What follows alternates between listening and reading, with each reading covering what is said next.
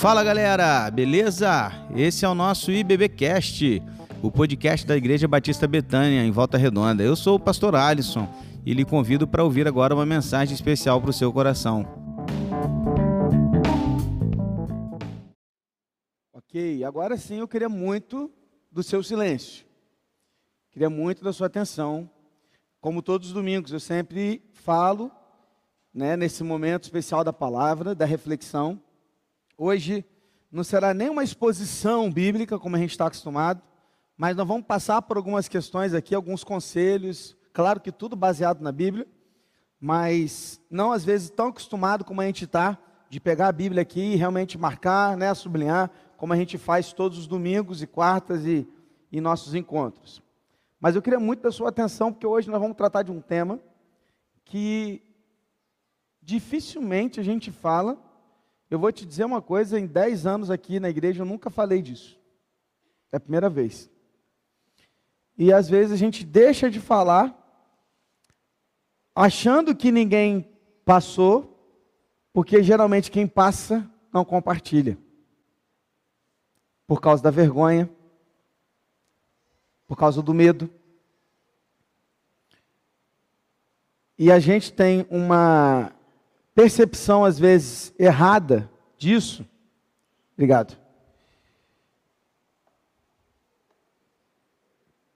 Por causa dessa questão de estatísticas que, e de pessoas ao nosso redor, que às vezes não compartilham disso.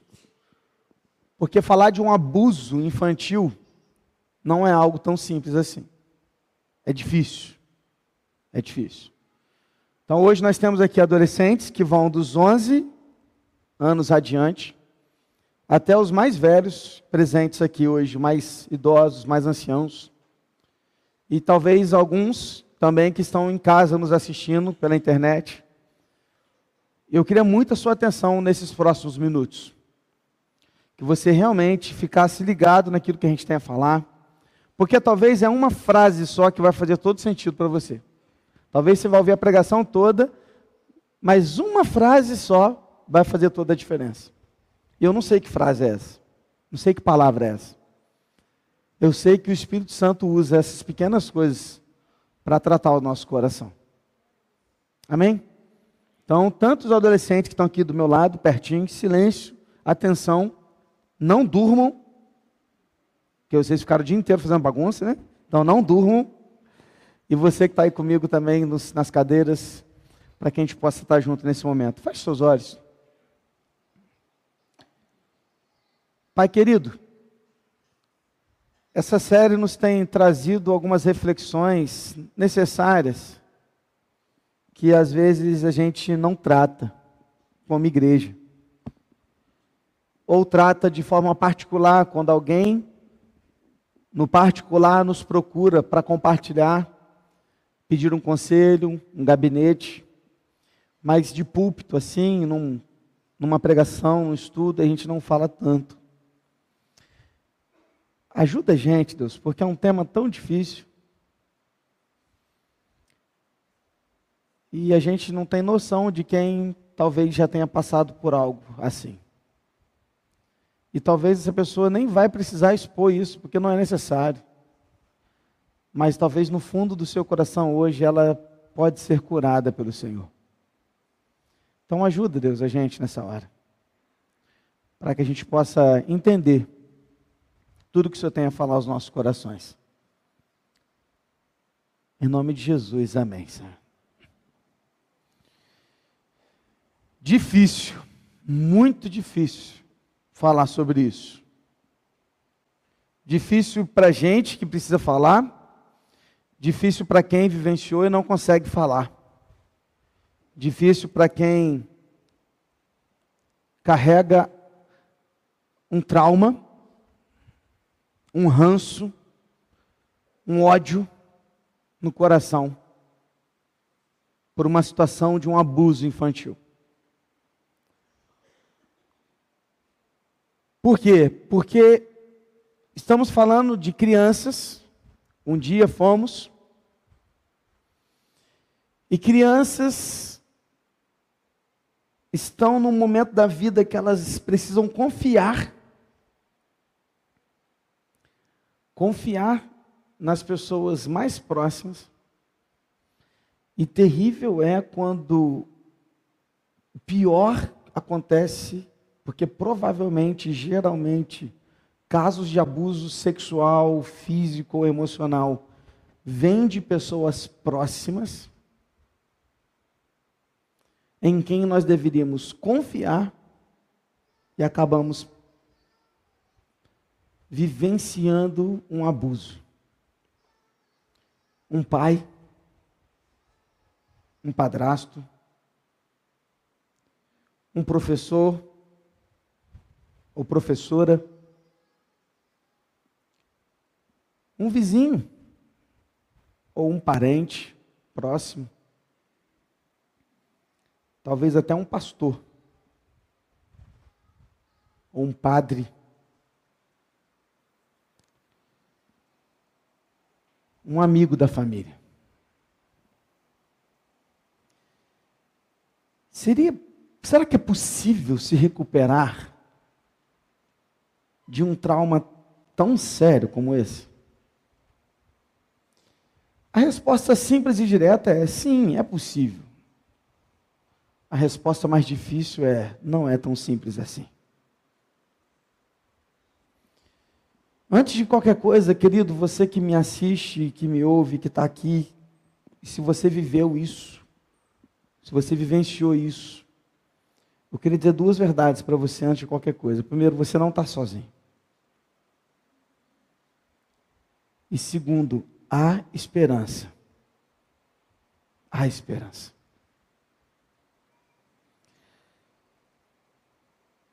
Existem três categorias maiores de abuso infantil.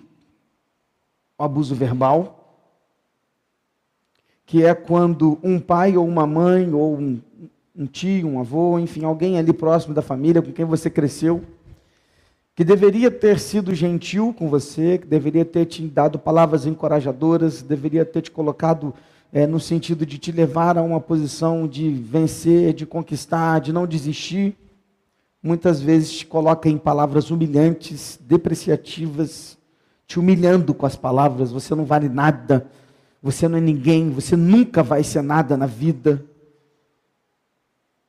Olha para você, comparando às vezes com o irmão, falando: olha, seu irmão, seu irmão é alguém, você não é ninguém. Você nunca vai chegar a ser alguém na vida. Outro abuso é o abuso físico que é quando aquele qual deveria nos proteger é quem nos machuca fisicamente. Porque existe a correção disciplinar, que é uma coisa. E existe outra coisa bem diferente, que é a agressão. E às vezes esse abuso físico por ter sido agredido, machucado fisicamente, fica muito latente na vida toda. E talvez o pior deles seja o abuso sexual. Quando alguém que você deveria confiar tocou em você, usou, violentou de forma íntima uma criança. Seja com um toque, com uma malícia, ou ao terrível ato do estupro. E eu já queria te dizer uma coisa, irmãos, isso é abominável. Um pecado terrível, um crime. Nós não passaremos a mão na cabeça de alguém que fizer isso caso chegue ao nosso conhecimento. Vamos tratar biblicamente, sim. Mas também vamos tratar criminalmente.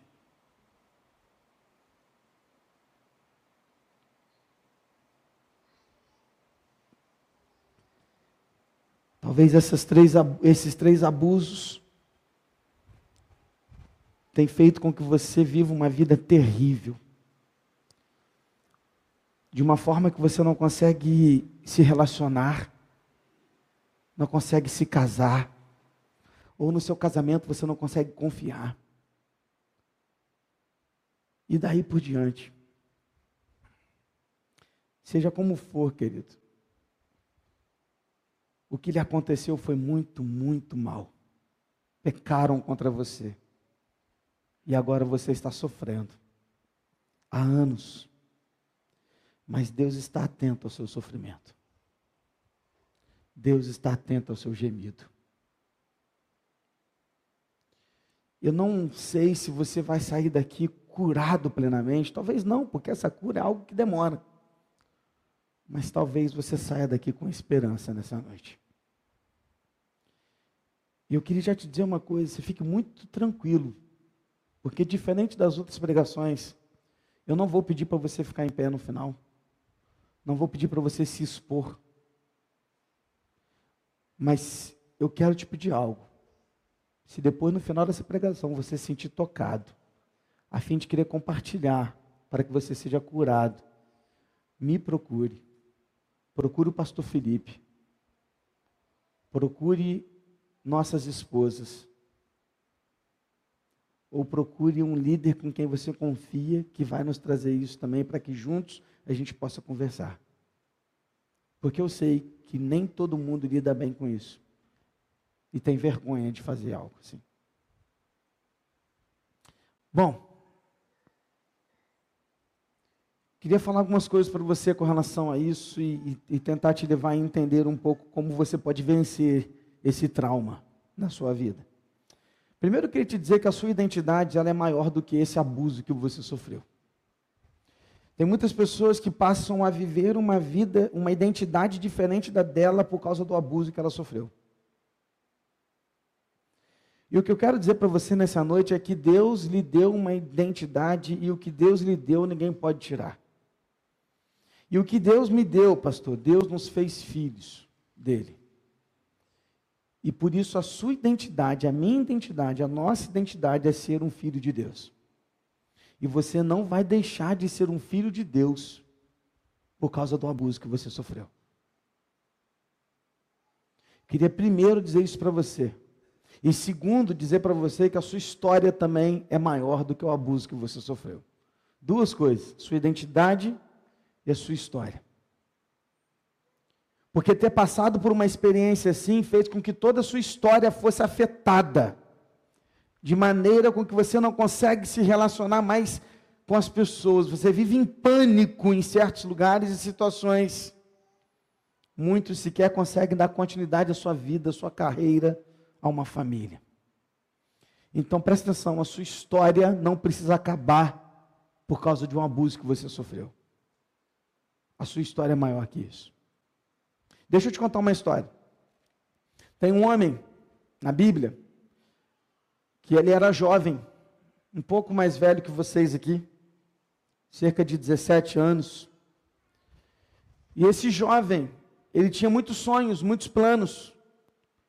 E um certo momento da vida dele, os irmãos dele tiveram tanto ciúmes e inveja dele, que pegaram esse jovem, colocaram dentro de um buraco, esperaram passar uma, uma caravana, porque na verdade um dos irmãos dele falou assim: não, não vamos matar ele, não, porque eles queriam matar ele. Falou assim: vamos vender ele como escravo. Venderam esse homem como escravo, o nome dele é José. E José foi levado como escravo depois de ter sido traído e abusado pelos seus irmãos, não um abuso sexual, mas um abuso físico, um abuso emocional. Ele foi abusado, ele foi xingado, ele foi maltratado pelos, por aqueles que deveriam ser da sua família os que mais cuidariam dele. E ele foi abusado, traumatizado, traído, quando adolescente. Foi levado para esse lugar Chegando lá, ele foi vendido para um outro homem que foi trabalhar na casa desse homem. Chegando lá, ele foi acusado injustamente e de forma mentirosa, falado que ele havia tentado abusar da esposa do seu chefe. Só que era o contrário, da esposa dele que estava correndo atrás dele. Você conhece um pouco dessa história da mulher de Potifar? E ele foge daquela situação para honrar a Deus e é colocado na prisão. Na prisão ele ajuda um cara e fala aquele cara, não esquece de mim não, e o cara esquece dele. Então ele foi traído, abusado, esquecido, vendido, tra... É, e tudo você pode imaginar de ruim aconteceu na vida desse cara. Tudo. Mas a identidade dele e a história dele não foram afetadas pelo abuso físico e emocional que ele sofreu na sua infância.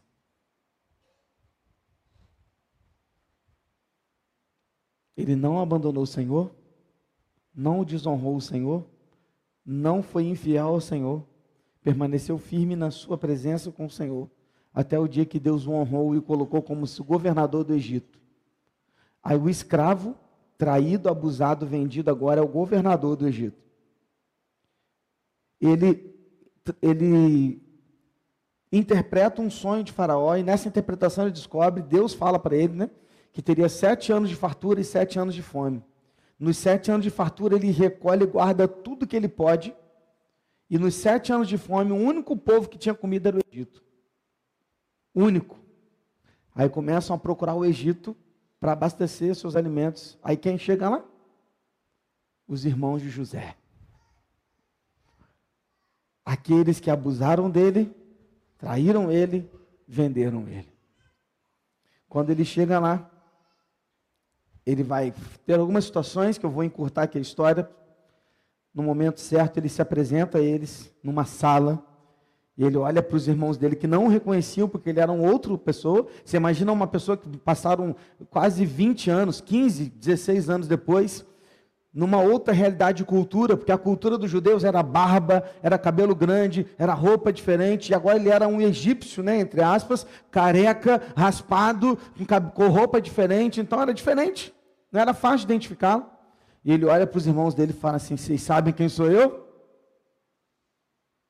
Eu sou José, aquele que vocês traíram, abusaram e venderam. Aí você está pensando assim, aí passou, aí ele pegou uma espada e cortou a cabeça de todo mundo, né? Porque é isso que eu quero fazer com quem me abusou. Não. Ele chorou com eles e disse: Eu perdoo vocês. Aí em Gênesis, capítulo 50, versículo 20, o texto diz assim, olha, nesse versículo, Gênesis 50, 20, é José falando tá? José vai dizer assim: olha, vocês, na verdade, planejaram o mal contra mim, porém Deus o tornou em bem, para fazer como vocês estão vendo agora, que se conserve a vida de muita gente. José não subestimou o que ele havia sofrido. Ele não, não abandonou, ele não esqueceu. Ele olhou para eles e falou assim: vocês fizeram mal contra mim. Ele lembrou. Ou seja, não é que ele ah, não sentia nada, ele sentia. Ele estava mal. Ele não subestimou o que os irmãos deles haviam feito com ele. Ele lembrou, falou: vocês fizeram mal para mim. Vocês abusaram de mim, vocês me traíram. Mas esse mal aí que vocês fizeram contra mim, Deus transformou em bem. Porque a minha história não está baseada no abuso que vocês fizeram contra mim, mas no que Deus quer para a minha vida. O que você precisa entender hoje, antes de qualquer coisa, é isso: que assim como José, a história e a identidade que você precisa ter é muito maior do que o abuso que um dia você sofreu. Porque Deus quer usar a sua vida para a glória dele. Você pode escolher a forma como você vai responder ao mal que lhe foi feito. Vou contar algumas histórias para vocês de um livro que eu estava lendo e peguei então uma dessas histórias. E numa dessas histórias conta a história de Joana. Joana foi abusada dos 3 aos 14 anos de idade. Sofreu abusos físicos e sexuais na mão de muitos homens. Aos 14 anos de idade, ela foi salva por uma assistente social que descobriu a história toda e conseguiu resgatá-la daquela situação.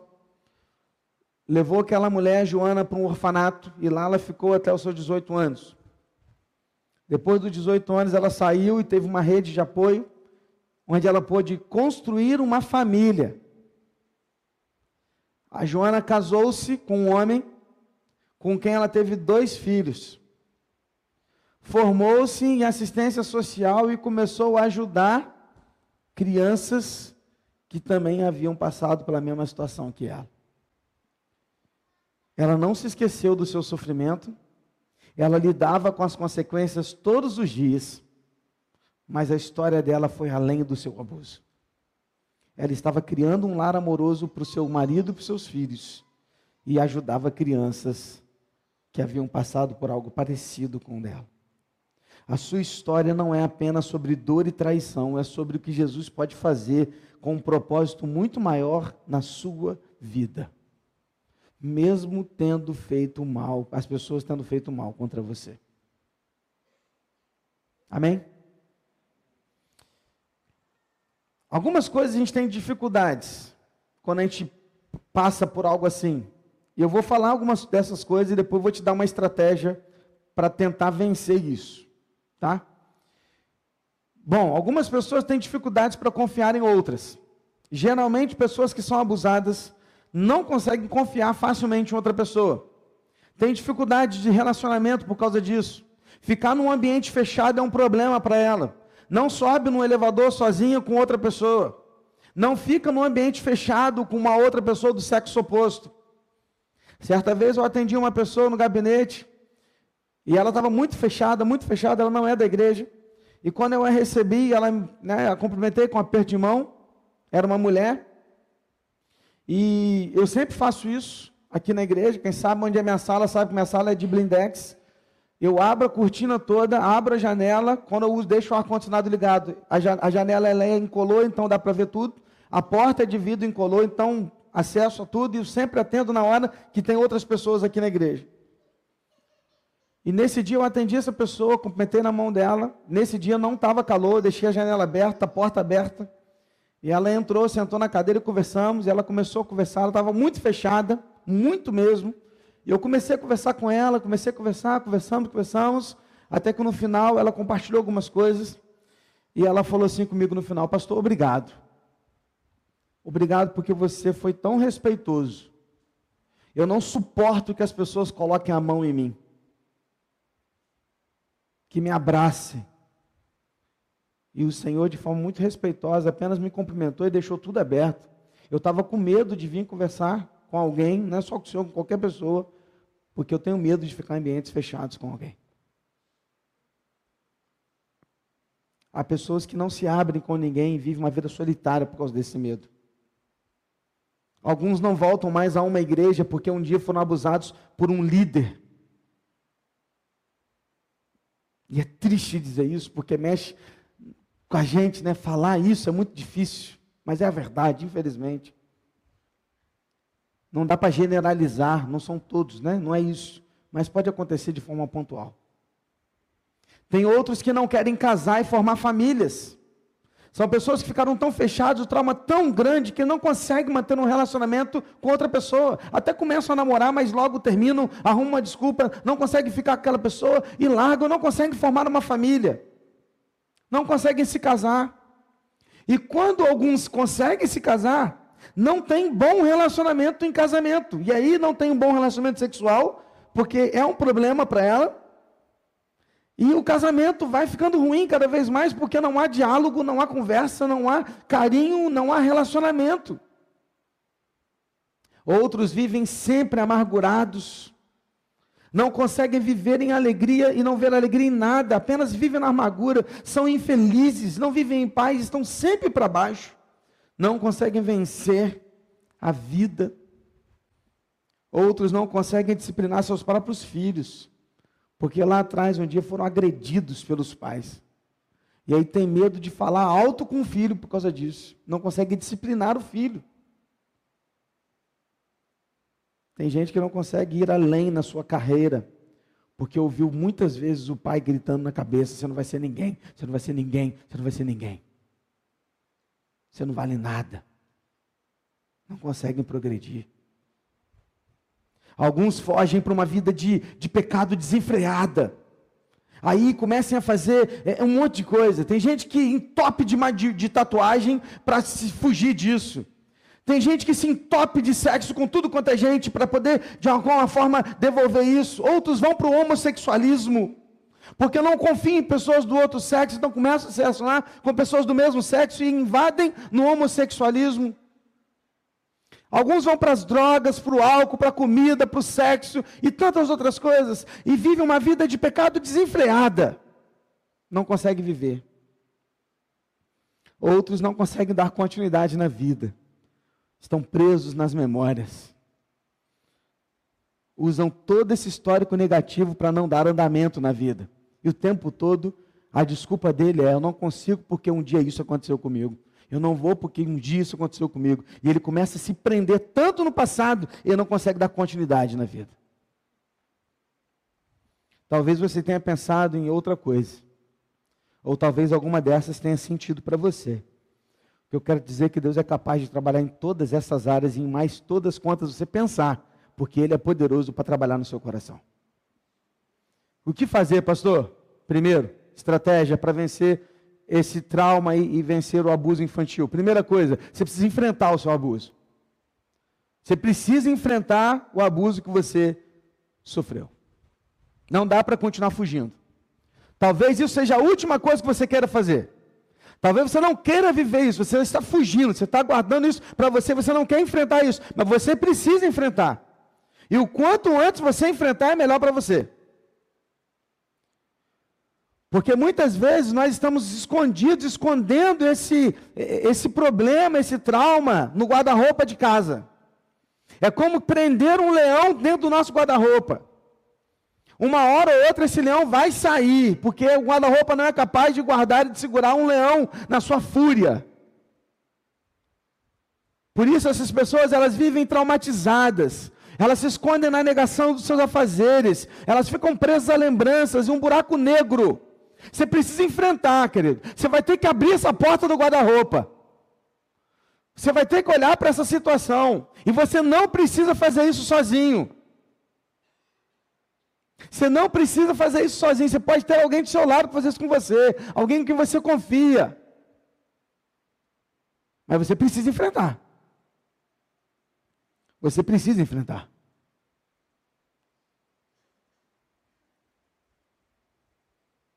Você precisa aprender que Deus está aqui para te ajudar.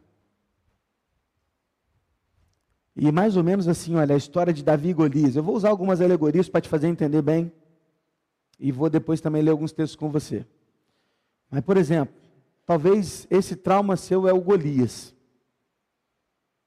E é o trauma que você está vivendo, é o seu Golias, é o que você é o que você olha e você fica tremendo de medo. Aí deixa eu te falar uma coisa. Não, você não é Davi. Você é o exército com medo aqui atrás. Tá? Então aquele trauma ali, ele tá, todo dia ele chega para você, igual o Golias. Ele chegava de manhã, batia no peito e falava lá: tem algum homem aí para me enfrentar? Existe Deus aí em Israel? Porque aqui tem, eu vou vencer. Quem vier lutar comigo? E quem vencer leva a batalha. O gigante desse tamanho, imagina. É um pouco maior, né? Porque eu, eu fazer isso aqui não adianta nada, né? É um pouco maior. Imagina o gigante, todo dia. Agora é a mesma coisa, o seu trauma. Todo dia ele chega de manhã e grita para você: É, isso mesmo que aconteceu com você, você não vai conseguir viver. Você não vai conseguir continuar. É isso mesmo, você não vale nada. E viu isso que aconteceu com você, você mereceu. Todo dia o trauma vai chegar gritando para você. Todo dia.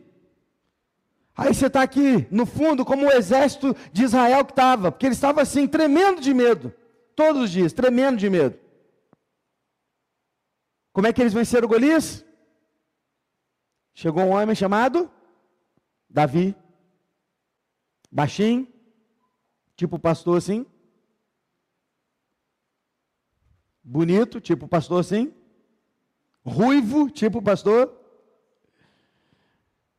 E ele chegou lá e falou assim: Quem é esse incircunciso aí que está gritando contra o Deus de Israel? Eu vou lá lutar com ele. Porque quem vai vencer essa batalha é o meu Deus. Aí Davi foi lá, pegou umas pedrinhas, jogou na funda e bem na testa do gigante, caiu no chão, pegou a espada dele cortou o pescoço fora, cabeça fora. Venceu. Você sabe quem que é Davi? É Jesus. Davi ali está representando Jesus. E você é o exército com medo aqui. E o Golias é o seu trauma. Então você precisa enfrentar o seu trauma. Só que você não vai enfrentar de cara aberta. Você vai enfrentar por trás de Jesus. Que vai à frente de você e vai vencer essa batalha por você. Para que você possa depois receber esse consolo na sua vida. Amém, irmãos? Está comigo, querido? Você precisa enfrentar essa parada. Você precisa abrir a porta do guarda-roupa e tirar esse leão para fora. Dois, o que é que eu faço, pastor? Vou te dar uma sugestão. Se você quiser anotar, anota. Você precisa pegar com três salmos para que eles sejam salmos de cabeceira: 55, 56 e 57. E você vai ter que ler esses salmos todos os dias: 55, 56 e 57. O que, que esses salmos têm a ver com isso, pastor? Primeiro, o Salmo 55 foi escrito por alguém que foi traído por um amigo íntimo. Um abuso nada mais é que uma traição de alguém que você confiava. Davi, quando ele escreve esse salmo, no versículo 12 e 14, capítulo 55, Salmo 55, se você quiser abrir sua Bíblia agora, eu vou ler três textos aqui, um em cada desses salmos. 55, 12 a 14. Diz assim: olha, Salmo 55, 12 a 14. Porque não é um inimigo que me afronta. Se o fosse, eu o suportaria. Não é o que me odeia quem se exalta contra mim, pois dele eu me esconderia. Mas é você, homem meu igual, meu companheiro, íntimo amigo. Juntos nos entretínhamos e íamos à multidão, à multidão, à casa de Deus. Sabe o que ele está dizendo? Ele está falando assim: quem me traiu não foi um inimigo, não foi um cara que me odeia, foi alguém que eu confiava. E queridos, Davi está rasgando com Deus aqui, colocando isso para ele: Senhor, ele me traiu. Eu confiava nele. E Davi vai ser tratado aqui no Salmo 55. Leia o Salmo 55. 56 também. Por quê? Porque o 56 fala sobre alguém que se sente aprisionado. E muitas vezes o trauma nos aprisiona. Estamos presos, aprisionados, não conseguimos sair, não conseguimos falar, estamos aprisionados por causa do nosso trauma. E o 56 vai te ajudar a vencer isso. Olha o que diz o versículo 1 e 2. Tem misericórdia de mim, ó Deus, porque os homens querem me destruir. Todo dia eles me oprimem e lutam contra mim. Os meus inimigos sempre querem me destruir. São muitos os que atrevidamente me combatem. Ele está se sentindo aprisionado, sem esperança, sem saída, olhando para um lado e para o outro e se sentindo preso naquela situação. Esses inimigos aqui são os traumas que te cercam. Está te cercando, está te aprisionando. Leia o Salmo 56 em casa. E o Salmo 57 fala sobre um predador correndo atrás de você. É o leão que saiu do guarda-roupa e está correndo atrás de você. É esse trauma que todo dia aparece como um predador querendo te destruir. E o versículo 4 do capítulo 57 de Salmos fala: A minha alma está rodeada de leões, ávidos por devorar os filhos dos homens. Lanças as flechas são os seus dentes, espada afiada é a língua deles. Ele está falando aqui sobre o medo que ele está sentindo desse predador que o cerca. Talvez esse trauma seja como esse predador que te cerca. Leia o Salmo 57 em casa. Eu queria ler com você aqui, mas a gente vai sair daqui 10 horas da noite. Dá vontade. Salmo 55, 56 e 57. Gravou? Anotou? Leia em casa. A realidade é que Deus é o único que pode te libertar desse trauma que está te perseguindo. Terceiro, Terceira estratégia aqui para você vencer isso. Seja um trauma físico, emocional ou sexual. Ore em voz alta. Talvez você tenha dificuldade de conversar com alguém sobre isso. Eu quero desafiar você a conversar com Deus sobre isso. Mas não é conversar assim. Não. É conversar em voz alta. Se for preciso, querido, suba um monte. Se for preciso, entra para dentro do mato. Vai para o campo, vai para a fazenda. Se você vive sozinho, tranquilo, tranca o seu quarto, fecha a janela. Para você poder orar ao Senhor, só você e Ele. E você poder gritar, você poder colocar para fora o que você está sentindo. Ore em voz alta, ore uma vez, duas vezes, três vezes, dez vezes, quantas forem preciso. Mas você precisa colocar isso para fora. Ore ao Senhor. Porque se você acha que alguém não quer te ouvir, eu quero dizer uma coisa: Deus quer te ouvir. Ele quer te ouvir. Continue clamando ao Deus que você ama, ao Deus que você precisa. Ore em voz alta, fale com Ele, grite, coloque tudo para fora. Quatro.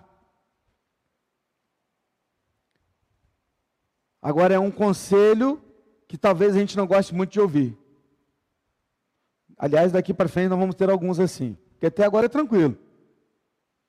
Mas o quarto diz assim: o abuso que você sofreu não é licença para você reagir negativamente a tudo na sua vida. Como assim, pastor? Como assim que tem gente que se prende no abuso para ser ignorante, para ser rancoroso, para ser arrogante, para tratar todo mundo mal, e quando fala assim, a desculpa dele é porque eu fui, fui um abuso um dia. Ele se apegou nisso e está usando isso como desculpa e como licença para cometer todos os outros pecados da sua vida.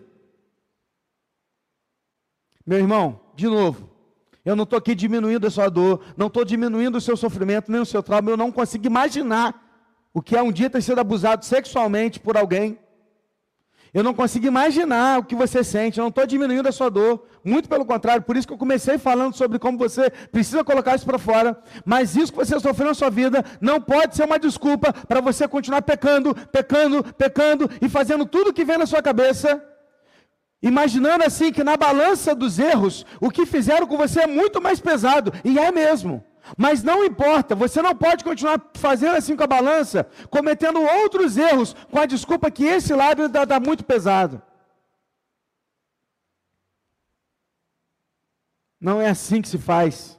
Romanos capítulo 12, versículo 17 a 19 diz: Não paguem a ninguém mal por mal Procure fazer o bem diante de todos. Se possível, no que depender de vocês, vivam em paz com todas as pessoas. Meus amados, não façam justiça com as próprias mãos, mas deem lugar à ira de Deus, pois está escrito: A mim pertence a vingança, eu é que retribuirei, diz o Senhor. Amém, irmãos?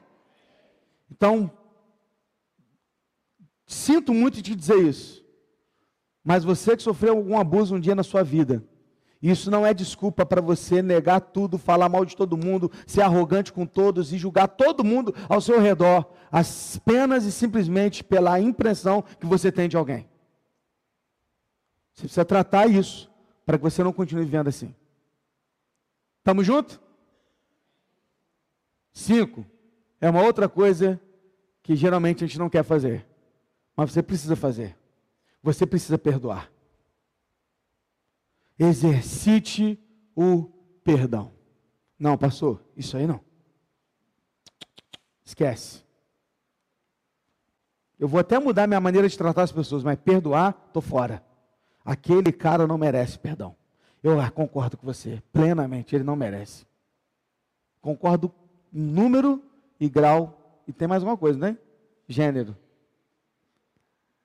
Concordo plenamente com você, ele não merece. Você também não merece. Eu também não mereço. Nenhum de nós merece o perdão.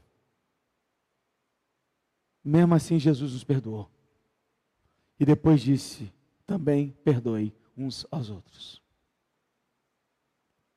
O perdão começa com o seu relacionamento com Deus. Perdoar não é humano, perdoar é divino. Por isso você precisa ter um relacionamento com Deus para conseguir perdoar. A Bíblia sempre nos orienta a procurar o ofensor,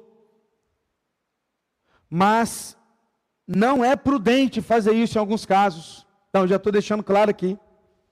Porque tem alguns certos tipos de abuso sexual, por exemplo, que não é prudente procurar a pessoa por segurança, por evitar alguma questão pior.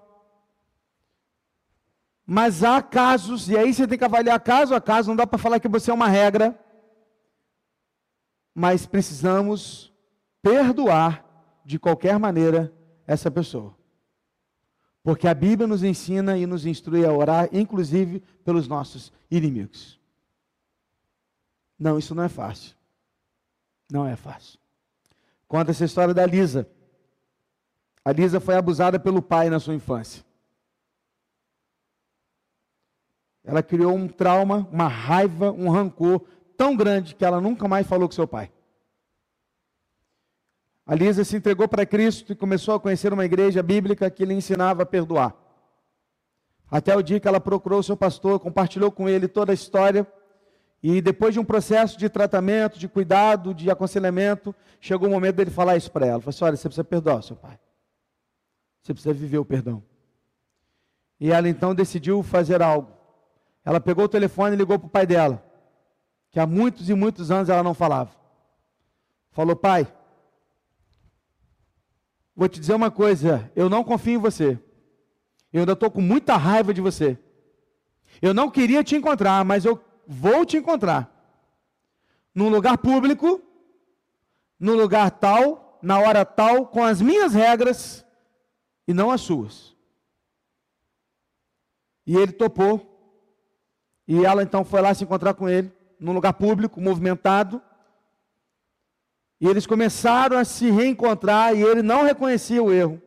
Ele não reconhecia, ele não se arrependia, ele não falava o que havia feito. Mesmo assim, ela continuou. Ela continuou, ela continuou.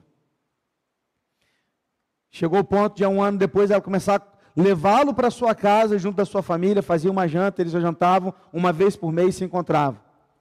Até que esse processo continuou e cinco anos depois ela mudou de cidade, precisou voltar nessa cidade com o pastor dela Cinco anos depois, ela encontrou o pastor dela e falou assim: Pastor, há alguns meses meu pai morreu. Ele teve câncer. Mas no leito do hospital, ele se entregou para Cristo. Ele reconheceu o seu erro, arrependeu, pediu perdão a mim e nós vivemos a redenção.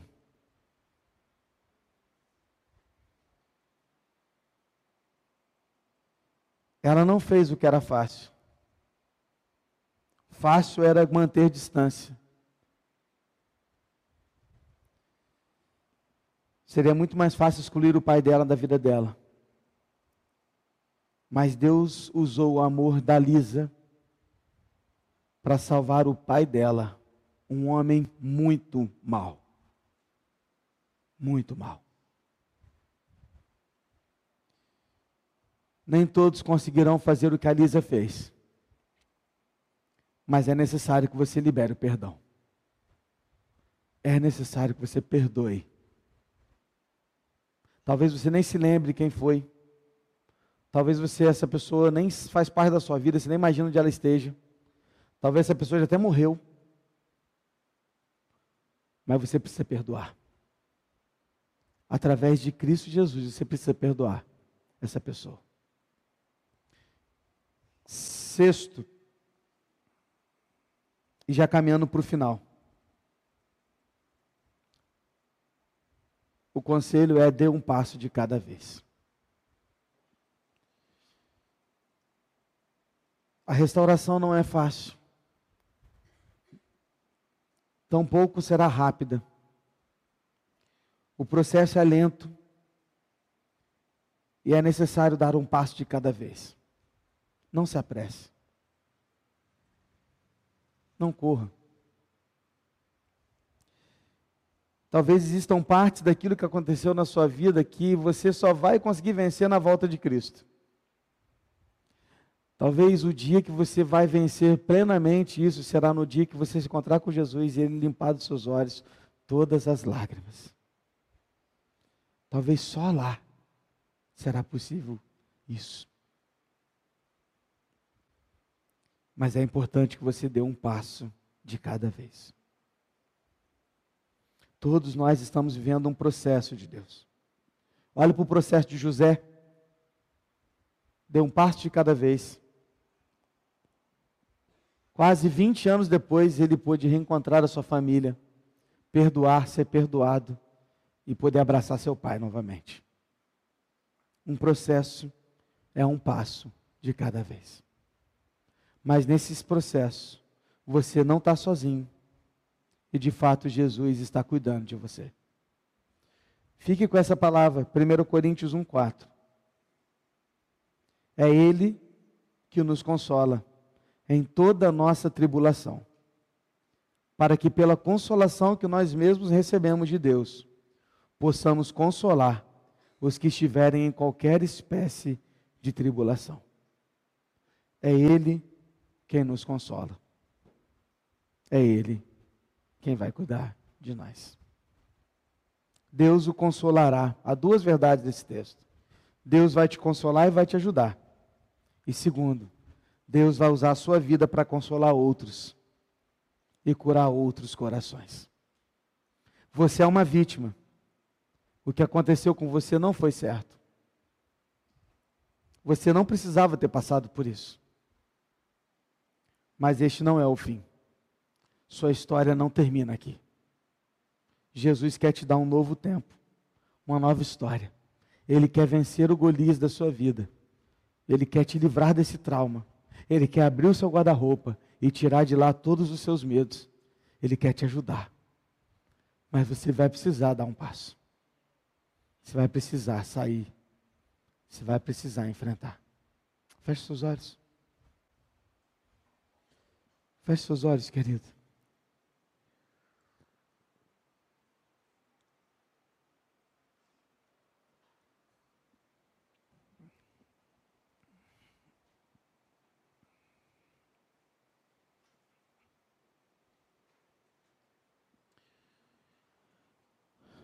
Talvez o seu coração esteja doendo agora.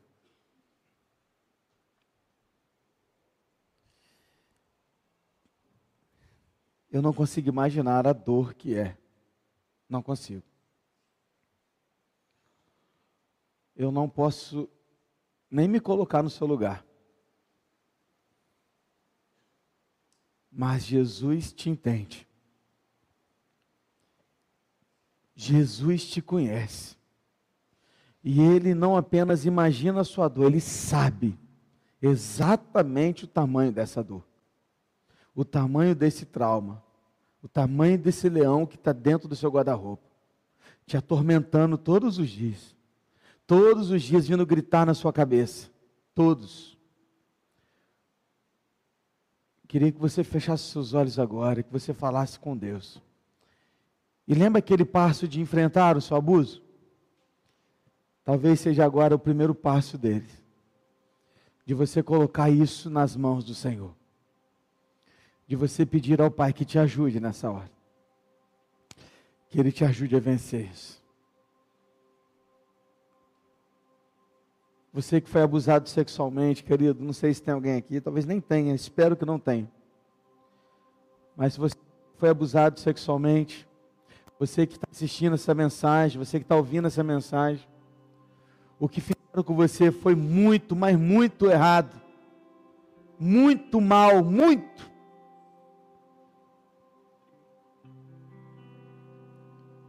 Mas você não precisa morrer nisso. Você não precisa acabar aí. Porque o Senhor pode e quer cuidar de você. Há uma história para você, querido.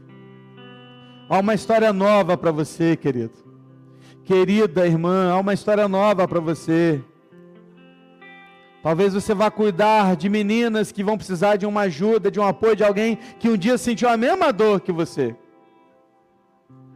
E como eu disse no início, eu não vou pedir para você ficar em pé, porque eu não quero que você se exponha. É algo muito, muito pessoal. Muito. Mas eu quero também tratar aqui dos outros abusos, o abuso emocional e o abuso físico. E agora o que eu vou pedir é para você que porventura passou por isso. Não abuso sexual. Abuso sexual você vai trabalhar aí no seu coração e com a gente depois se for preciso. Mas se você um dia foi falaram muito para você assim, você não vai ser nada, você não vai ser ninguém, você carrega essas falas até hoje. E se você foi um dia agredido de forma tão pesada que você leva esses traumas até hoje, e se você quer colocar isso agora diante do Senhor e ser tratado por Ele também, fique em pé no seu lugar que eu quero orar por você. Quero orar pela sua vida. Se você sentir vontade de fazer isso, se você quer, nessa hora, sentir esse cuidado do Senhor, se você quer ser liberto no seu coração dessas palavras malditas que foram feitas e ditas contra você, fique em pé enquanto a gente canta, enquanto você é tratado pelo Espírito Santo de Deus. Feche seus olhos, vamos orar ao Senhor. Pai, sabemos que em teus braços nós podemos encontrar descanso e que a gente pode confiar que no vale a gente sempre vai estar com o Senhor.